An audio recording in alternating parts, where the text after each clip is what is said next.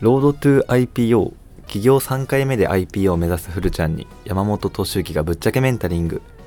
この番組はチャットワークを創業したパワーエンジェルスの山本敏之さんから企業3回目のフルちゃんが山本さんの IPO までの知識や経験を引き出し自ら上場へとチャレンジしていくポッドキャストですこんにちは、チャットワーク創業者でパワーエンジェルス CEO の山本俊之です。よろしくお願いします。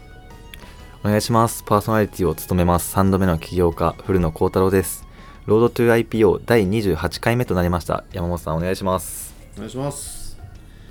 はい、ということで、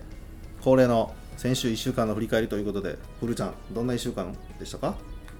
はい。そうですね。今週は、まあ、ちょっとテーマみたいなのが2つあって1つが、まあ、テーマじゃないですけどあったことが2つあって1つがと友達のポッドキャストに出たっていうのがあってそうなんですよ。友達がなんかどちらかというとま留学海外とかそういう海外経験を主に発信してるポッドキャストをちょうど多分1ヶ月前ぐらいに始めてて僕がまフィリピンに行ってたっていうのと、まあ、アメリカのペンシルベニア大学に留学するっていうこともあって、まあ、そこに出てその留学の関連であったり、ま、ちょっと自分の起業の話とかもさせていただいたっていうことがあったのとあと一つはちょっと会自分の会社のことなんですけど、まあ、初めて案件が取れたっていうところで契約までいけたっていうそうですね売上達成あできた。そそうですね、まあ、売り上げは多分後払いになるので多分売り上げはまだ厳密に入ってきてはないんですけどまあ多分契約したのでほぼ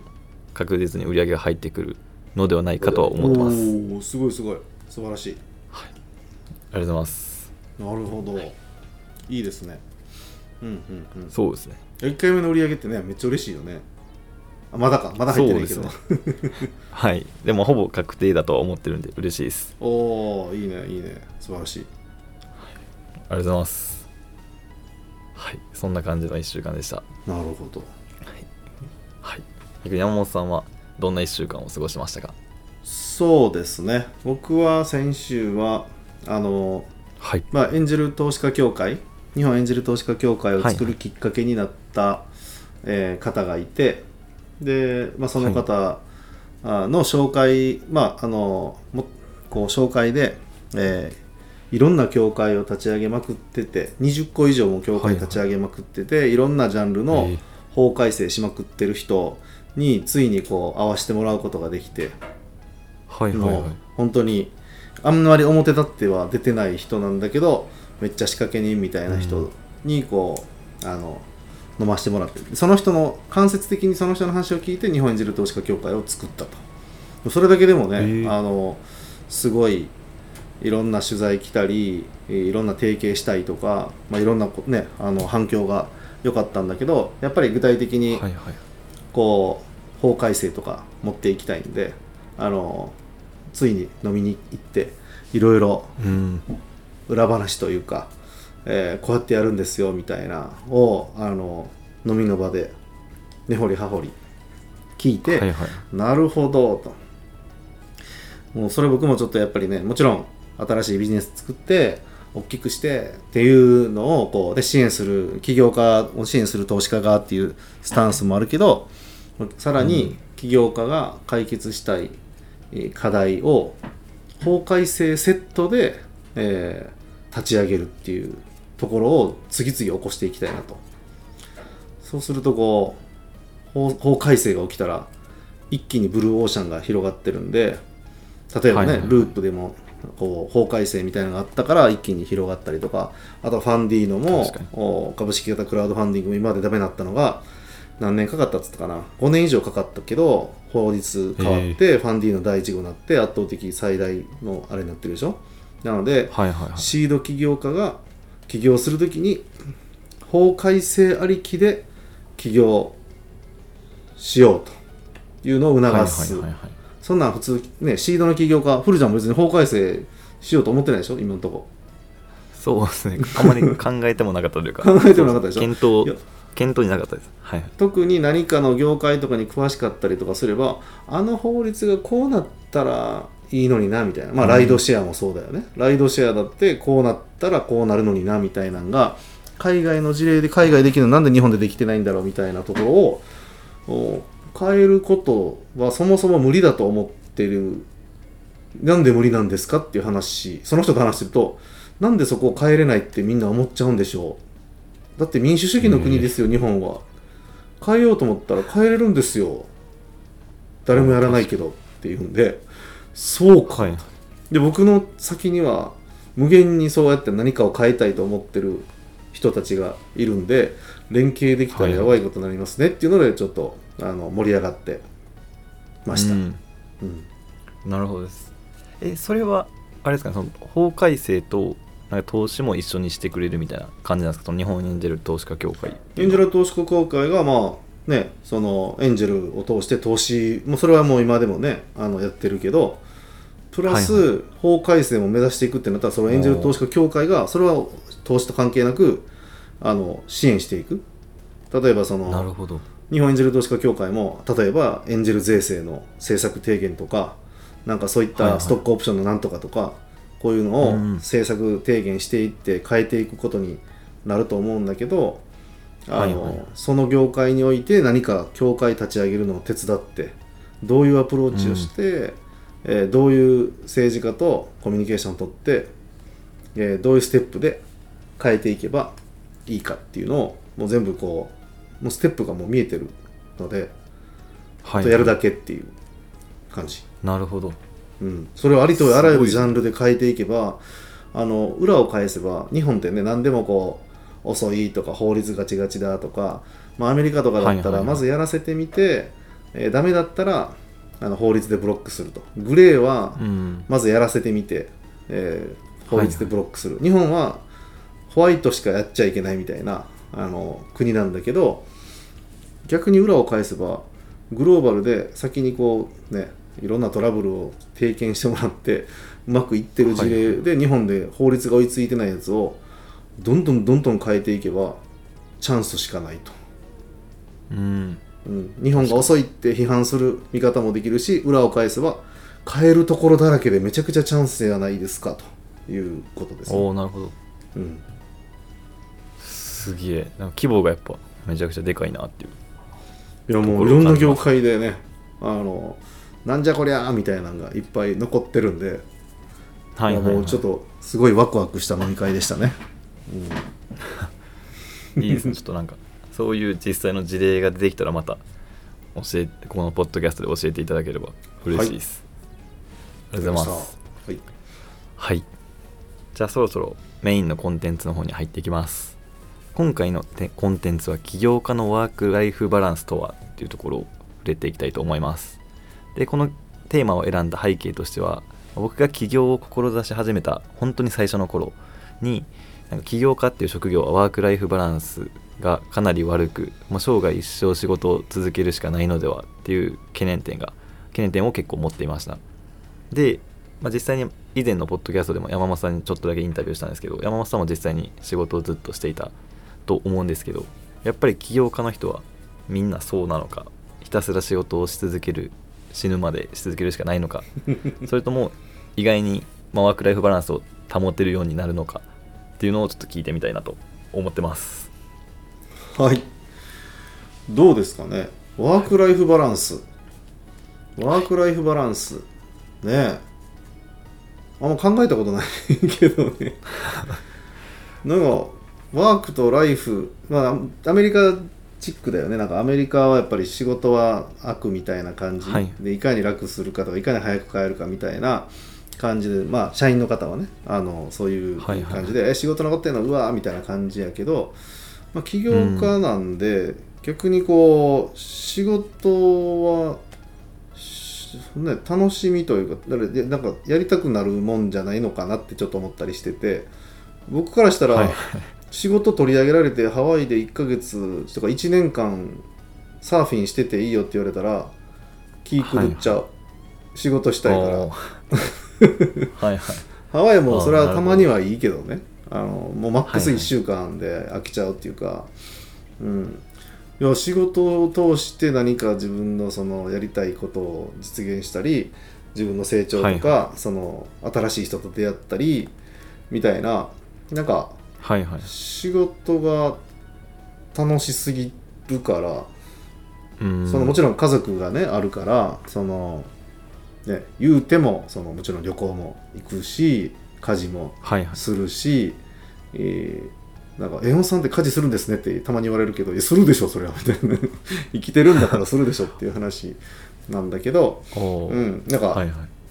ぼ僕はそんな感覚ではありとはいえその2008年ぐらいかな。僕らが社員満足度日本一になった時とかはやっぱりその、はいはい。おこう年間休日140日以上年間のうん。10, 10連休を4回とか、えーはいはい。あの短く働いて高い給料出すっていうのをずっとやって実現していってで社員はそれでいいと思うんやけど、僕は経営者やから、あのめっちゃ働くけど働きたいから働いてるだけででも社員に対してはあのねもちろんその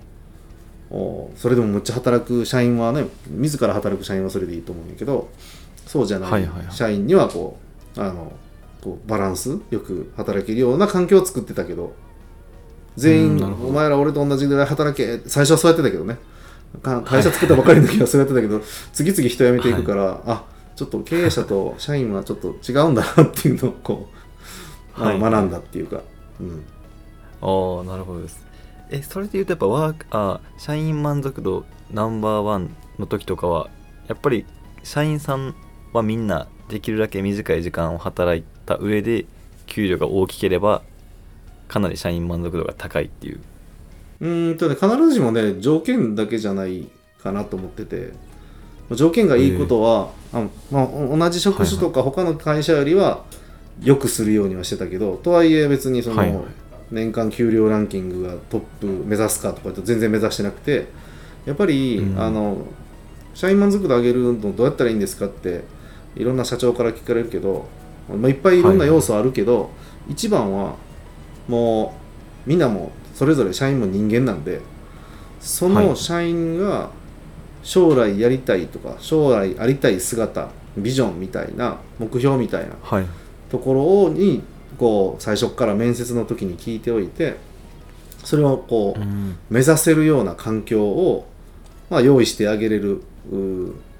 職場かどうかみたいな、まあ、だから簡単に言うとはいはい。あのその社員がやりたいことをやれるような環境を作ってあげるみたいな感じのことを意識してて、でもやりたいことだけやってもらったらあのこう会社成り立たないんで、えーはい。将来どうなりたいかどういうスキル身につけたいかでそれを、まあ、今はこの業務を君にはやってもらいたいけども、まあ、その1割でも2割でもその時間をそういった自分のスキルアップにつながるようなとかあのおようなことをこうやらせれるような環境を作っていくねみたいな、はいはい。聞いてあげるだけで全然こう変わったりとかする。うんなるほどです。意外に、なんですかねシンプルというかあんまテクニック的なところよりかは、うん。ひたすらその従業員の方と対話をしてそうそうやっぱり人間なんでなんかあの福利厚生こんだけやったら満足するっしょとか、給料これだったら満足するでしょう。いやいやあのこれはね経営者としてなかなか辛いんやけどいいものを提供しても、社員はすぐ慣れるんよね。おおなるほど。給料が例えばお難しい。30万円から40万になってもなんかはいはいはい。すぐ40万円になれてえもっと増やしたいですってこうなる。いやいや40万にめっちゃ、結構上がったやんとかっていうよりもだから急に上げすぎてもそれよりもだからね、はいはい。30万から40万に一気に上げて2万下がったらはいはい。不満なんよね。38万になったら不満になるわけよ。すごい難しくて、はいはい。その人間の心理。いや30万の時から考えたらまだ8万プラスになってるよって言ってもいやいやはいはい。40から減ってるじゃないですかっていうふうになるからね、ほどああなるほど。うん、うわそこら辺難しいね人間って。そうですね実際に。そうですねやってみないとなんかいろいろわからなさそうな。うん感じがしましたね。そうですね、まあ、ちょっとそうですね話が戻るんですけどそれで言うと山本さんの周りの起業家の方々もなんか山本さんみたいななんていうんですかね仕事中毒って言ったらちょっとあんま言い方が良くないかもしれないですけどそのひたすら仕事を していらっしゃるのかそれともなんか世間のイメージでは意外に社長さんってなんか飲み歩いてるとかいう人もなんか多い印象だったりはするんですけど。まあ、どこ目指してるからじゃないかな、そのまあそのスタートアップで上場目指すぞじゃなく、まあ、その中小企業で、まあ、こうそれなりにしっかりと利益出してたらあとはちょっと楽しみながら経営するみたいなのも全然それはあのいいと思うし多くのまあそれなりにうまくいってる経営者はやっぱりねバランスよくやってたりするんじゃないかな、まあ、みんなゴルフ行ったり、えーねはいはい。遊びに行ったり麻雀したり、えーね、してると思うんで僕は逆になんかはいはい。もっともっと目指したいみたいな感じ。ただまあ、うん。あのこれはでもこれからの日本でもあのトレンドが来るんかな。僕またちょっと時代をだいぶ先取りしちゃったのかなと思うけどやっぱりその、はいはい。01と10と10みたいなのはあのアメリカだったらもうみんな経営者変わっていく基本的に。ああでも日本ってやっぱりはい。孫さんとか三木谷さんみたいなものを求めるっていうかね01から1兆円10兆円企業まで一人の社長がやるべきでしょみたいな。いやいやいやいや、もう全然この求められるスキルも違うし得意分野も違うのに、えーそういうスーパーサイヤ人みたいな経営者しかダメってななんかねあの思われがちだけどまあアメリカでもその、はいはい。どんどん社長変わるけど。例えばそのエンジェル投資家の宮本さんもあのはいはいはい。100億ぐらいの会社は僕できたけど1000億の会社にするのは僕は向いてないって言ってバイアウト、あの会社売却されたからね、そうそうなんですね。まあ、スマート宮 HR の宮田さんもね譲ったでしょ、はいはいはい。だから譲ってます。そういうのがどんどん日本でもトレンドになってくるんじゃないかなと思ってて。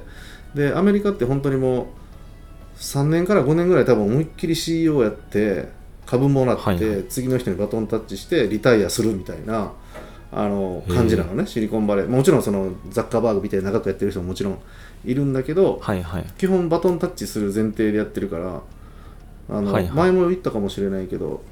まあ、01と10と1100で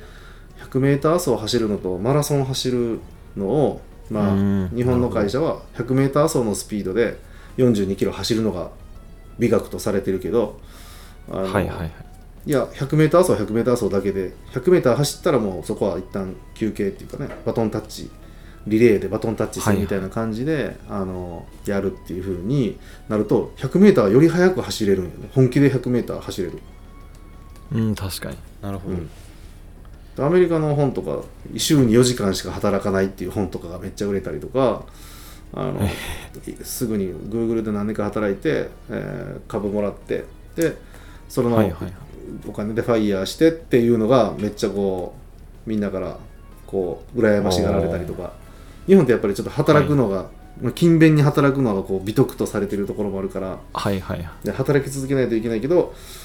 でも短期集中で思いっきりスピードを集中しようと思ったら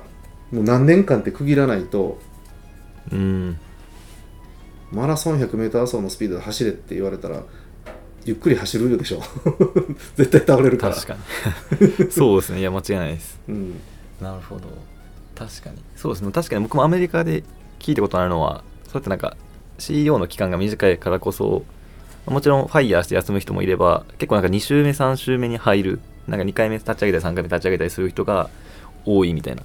ことは聞いたことあるんでなんかそれはなんかシ日本はそうですね。日本とはなんかちょっと違うなと。日本はなんかあんまり1回の期間が長いからこそあんまりなんか2回目3回目スタートアップっていう人はなんかそんなにいない気がしました。そうね今ラクスルの社長の名前ちょっと忘れてた松本さんやったかな？が今なんだっけ上質上質で2週目行ってて、ね。シリアルアントレプレナーのなんかすごいこう象徴みたいになってるけど。はいはいはいわかります、でもそのぐらい少ないっていうことよねそう確かに。それで、うん。それでとか言ったらあれですけど象徴で結構と取り上げられるってことは確かにあんまりいないってことですね、なるほど。そうだからフルちゃんの時代だったらまたそういうのが変わってくると思うからそのあたりをどうね、あのうまくう何年間思いっきり走りながらやるのかやり続けるのかはいはい。その辺をねちょっと考えながら 100m 走なのか中距離なのかマラソンなのかうんそうですね。確かに。まあでもそうですね。僕はまだなんか創業初期なので、まあ、特にバッテることもなくひたすら本気で走ろうかなとそうね。あ思ってて。の確かに。マラソン大会でいきなり、えーダッシュする人おるよ絶対。はいはいはい。そのぐらいの感じでとりあえずダッシュしたらいいんちゃうかな。そうですね。ちょっと一旦疲れてからそういうの考えようかなと思ったり してます。うん。そうですね。で、まあ、ちょっと今回のテーマと、まあ、ちょっと抽象度が上がるんですけど今回なんかワーク・ライフ・バランスっていうところから話したんですけど逆にそのワーク・ライフ・バランスをなんかあんま考えすぎる人は、まあ、どちらかというとなんか企業界よりはなんか従業員の方が向いているみたいなニュアンスがあったと思うんですけど逆に起業家に向いている人はどういう人なんだろうっていうところがちょっと気になって、まあ、特に、まあ、今回はロード今回はというかロードトゥ IPO というコンセプトをやってるのでスタートアップの起業家として向いている人はなんかあんまワークライフバランスというか多分別の何かがなんか必要な気がしていてなんかそこを演じる投資家の山本さん目線でちょっと聞けたらなと思ってます。えもうワーク・ライフ・バランスって何やっけ？なんだっけ？って感じの人であると思うしあとはその、はいはい。もうビジネス思いついたら興奮してちょっとあの寝れなくなるとか何日間か寝れないみたいな、僕も大学生の時とかはやばいこのビジネス思いついてしまった言って1週間ぐらいなんかもうほとんど倒れるぐらいまで寝寝ずに考えてリリリースしたら寝るみたいな感じ、なんか興奮しちゃうんじゃないかなと思うねんけど。ああなるほど。確かに山本さんそうですね。僕そうですね。2023年の振り返りポッドキャストでも話したんですけどやっぱなんか熱量と行動力と突破力がすごいなっていう。のをなんか今聞いてもちょっと思いましたね、めちゃくちゃ体育会系というか。いやなんかすごい。面白いからね。楽しくないみたいな。やらないなんでやらないのみたいな。そういう感じの感覚かな、るほど。なんか確かに。あのゲームとかだったらね作られた面をクリアしていくけど、このはいはい。企業って無限に作り続ける。しかも時代も変わっていくからどんどん同じことやっていても変わっていく、はいはい。はいはい。間違いないです間違いない。ドラクエとかやったらワンツースリーとか変わっていかないと繰り返しやけどあの、はいはい。この地球ってどんどん変わっていくから、うん、面白すぎるよねっていう。ゲゲームやね。ゲームゲームやってる感じ。なんかゲームでほら、あのな長時間やりすぎて死ぬ人とかいるやんか。はいはいはい。あの韓国とか なんかすごいえー。もう36時間ぶっ続けとかなんやり続けてもうなんかそんな感じに近いかもなと思って。ああなるほどです。今はちょっと落ち着いてるよさすがに。はいはい。20代前半とかはそんな感じやったかなと思って、うんなるほどです。うん、確かにまあそれで言うとそうですねこの、まあ、起業っていうものを通してなんか人生を楽しんでる感じが、まあ、なんか他の人もそうだし山本さん含めなんか楽しんでる、まあ、もちろん苦しいことはあるとは思うんですけど、まあ、それ含めトータルでなんか楽しんでる感じがある人がなんか起業家っぽいなっていうのは確かに自分も思いました。どもうね登山してる人になんで登るんですかって言ったらそこに山があったからって言うやん。うん僕からしたら信じられへんもんね、いやいやそこに山があっても登らんでしょみたいな。それ外から見たら起業家はそういうふうに見られてんやろなと思って。なんでそんな仕事すんの、バカじゃないの？って思われてんのかもしれないけどいや面白いからやってやっちゃってるんですっていう感じだよね、うんなるほど。うん、確かに、まあ、それで言うと確かに。起業家に向いてる人ってのはもうなんかワクワクして行動しちゃってる人というかなんかあんまくよくよ悩まずに動いちゃってるぐらいの人がなんか向いてるんかなと思いましたこれちょっと、うん。まあそうですね。僕のイメージです。ねふるちゃんはどうでしょうか？ふるちゃんもでもなんか意外とおっとりしてる感じやのに実はめっちゃやるよね。そうですね。でも僕はそれ言うとなんかめちゃくちゃ起業家タイプかって言われたら意外に微妙でなんかしっかりいろいろ考えた上であなんかいけるって直感的に思ったら動けるみたいな感じなので、うん。なんか初めの方とかは結構インターンしたりとか、うん。まあ、スタートアップのイベントに参加したりとかうん。いろいろ考えた上であなんかいける気がするってなったらもうバーッと動くみたいな。なるほど感じのタイプなのでそうですね山本さんよりはちょっとなんか遅いかなっていう。なんかそんな突撃山本さんもちょっとどうかわかんないですけど。いや実は僕も結構慎重派やったりするんやけどね。まあそんな風には見えないと思うねんけど、心配性やから。ああそうなんですか。それは全然見えなかったですね、いやいやいやそんな突撃ばっかりしてたら倒産してるよね。実はめっちゃ心配性みたいな。そうですよねあのいつもあそう。例えるのが石橋を叩いて渡るっていうのがあるやん。言葉で、はい。慎重ない人、ははいはい。僕多分石橋の下からも叩くタイプで。ででもその叩く石橋をこうめちゃくちゃ高速で叩いて橋渡るからあのこう、はいはい。すなんか無無無鉄砲にあのはいはい。渡りまくってますよねよくそれでうまくいきましたねっていう感じで見られがちやけどいや実はあなたより裏まで叩いて慎重に見た上でいけるって分かったら思いっきり走ってるんですよって思ってるけどね、それ意外それで言うとなんかエンジェル投資家協会の話も結構なんていうんですかね。とりあえず LP 作って早く出しましたみたいな感じだったんでなんかめちゃくちゃ突っ走ってる感があったんですけどそこもじゃあいっぱい考えられてたってことですよね。あのリスクゼロだったから。普通まあ新しい法人作ったらねその法人でも決算しないといけないしじゃあ理事誰にするかとかいろいろあるけどもともとはい。はいはい僕社団法人1個持ってたんで、ああなるほど。名前変えただけなんであのうまくいかなかったら、うまくいかなかったって言っても別に社団法人持ってたんでゼロリスク、うん。プラスしかなかっなるほど。た、うん、そしたらめちゃくちゃプラスがあったからちょっとびっくりしちゃって そうですね。いや本当に。巻き込んでる人がなんかめっちゃ著名人ばっかりですごいなっていやなんか日本エンジェル投資家協会誰も名前使ってない。えなんでやろう？って思って。はいはいはうん。いなるほど空いてた。いや意外に慎重派っていうことがちょっと分かって。慎重派ですよ。びっくりです経営者はでも確かに僕の周りとか見た感じ慎重派の人の方が多いなっていう印象です。しっかりリスク考えた上で行動してるなとは思いました。だって僕とかあれやであの健康診断3ヶ月に1回行くしね。ええ。めっちゃ意外ですね。歯の検診も3かに3ヶ月に1回行って常にこの、はいはい。なんていうの？その数値をこう見てあので毎回先生にもっとこの数値下げなあかんとかどうせなあかんとか。普通大体みんな健康診断1年に1回まあちょっとスキップする人もいたりするけどで大体健康診断もうすぐ来るからってなったらみんなあのちょっと直前で頑張ってなんかするやん。その数値良くなるようにするやん、はいダイエットしたりちょっとお酒控えたりとか。それって経営で言うと粉飾決算みたいな 感じなの。ま あ確ギかに。リギリで。でそのけ検査結果を良くしたところで本当は良くなってないから僕はもうだからはいはい3ヶ月に1回行くことによってもうごまかしてもしゃあない。ね自分の体やからごまかしても仕方がないんで体が資本だから、あのそういうのを仕組み化したりとかもう次の予約入れちゃうから行かざるを得ないってカレンダーの通りに動くんで次はいはい。3ヶ月はこの日お願いしますって言って、ああみたいな感じでこうまあ、そういうのとかもリスク管理。いやすごいですなんか。人生を